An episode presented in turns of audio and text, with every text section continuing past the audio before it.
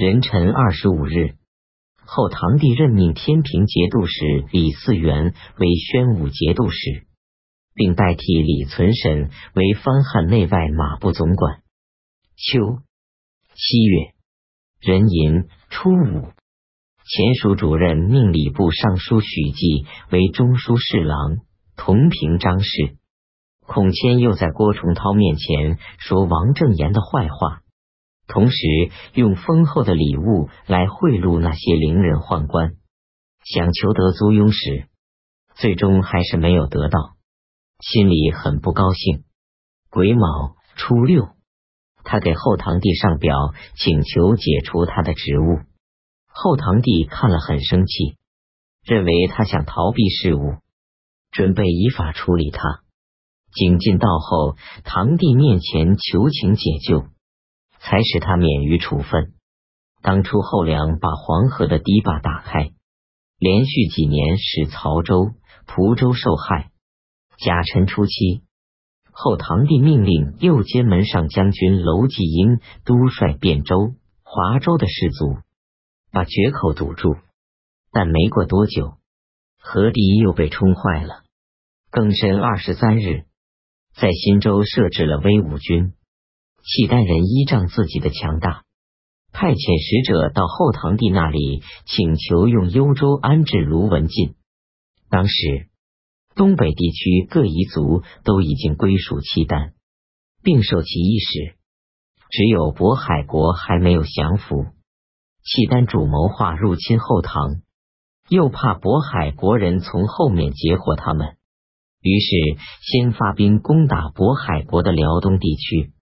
并派遣其将领突馁和卢文进占据瀛州、平州等地，来干扰后唐的燕地。八月戊辰初二，前蜀主任命右定远军使王宗鄂为招讨马步使，率领二十一军驻扎在扬州。乙亥初九，任命长直马军使林思鄂为昭武节度使，率兵戍守在利州。防备后，唐军后唐租庸使王正言中风得病，神志恍惚，不能处理政事。景进在后唐帝面前反复说这件事情。癸酉初七，后唐帝任命租庸副使魏卫清孔谦为租庸使，任命右威卫大将军孔寻为租庸副使。孔寻就是赵阴衡。后梁灭亡时，才恢复了真实姓名。孔谦从此才实现他的愿望。他为了满足后唐帝的欲望，而对百姓们加重赋税，紧急征集，民不聊生。癸未十七日，后唐帝赏赐给孔谦，号叫丰才善国功臣。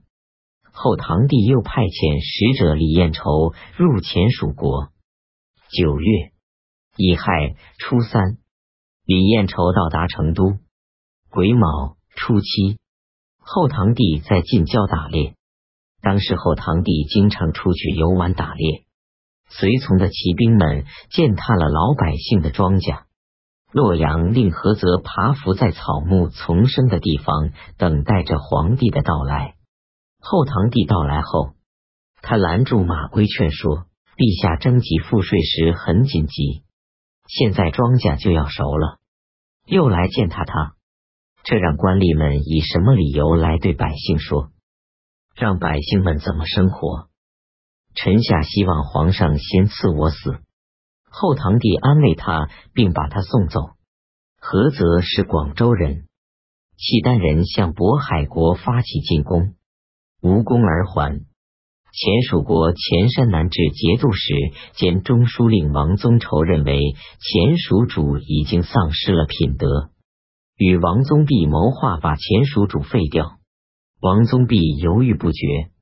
庚戌十四日，王宗畴因为忧愁愤恨而死。王宗弼对枢密使宋光嗣、景润成等说：“王宗畴曾让我杀掉你们。”今日王宗畴一死，就没有后患了。宋光嗣等人边哭边跪，向王宗弼表示感谢。王宗弼的儿子王承班听说后，对人们说：“我家难免一场灾难了。乙卯十九日，前蜀主任命前镇将军节度使张武为狭路应援招讨使。丁巳二十一日，幽州方面报告契丹人入侵。冬季十月辛未初六，天平节度使李存霸、平卢节度使伏袭上奏说，所属州官多称他们只按照租庸使的简帖来行公事，节度使司根本不知道这一情况，这样把规程打乱了。租庸使上奏说。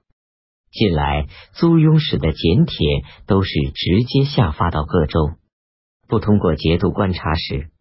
后唐帝下命令说，按朝廷旧例，敕令不下发到各州，各州官吏也不能单独上奏。今天天平、平卢两道所讲的事情，是本朝过去的规定。租庸使所讲的是梁朝的进士，从今以后。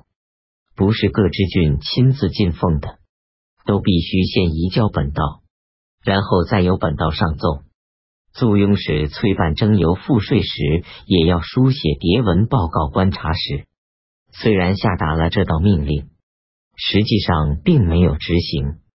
议定方面报告说，契丹人入侵，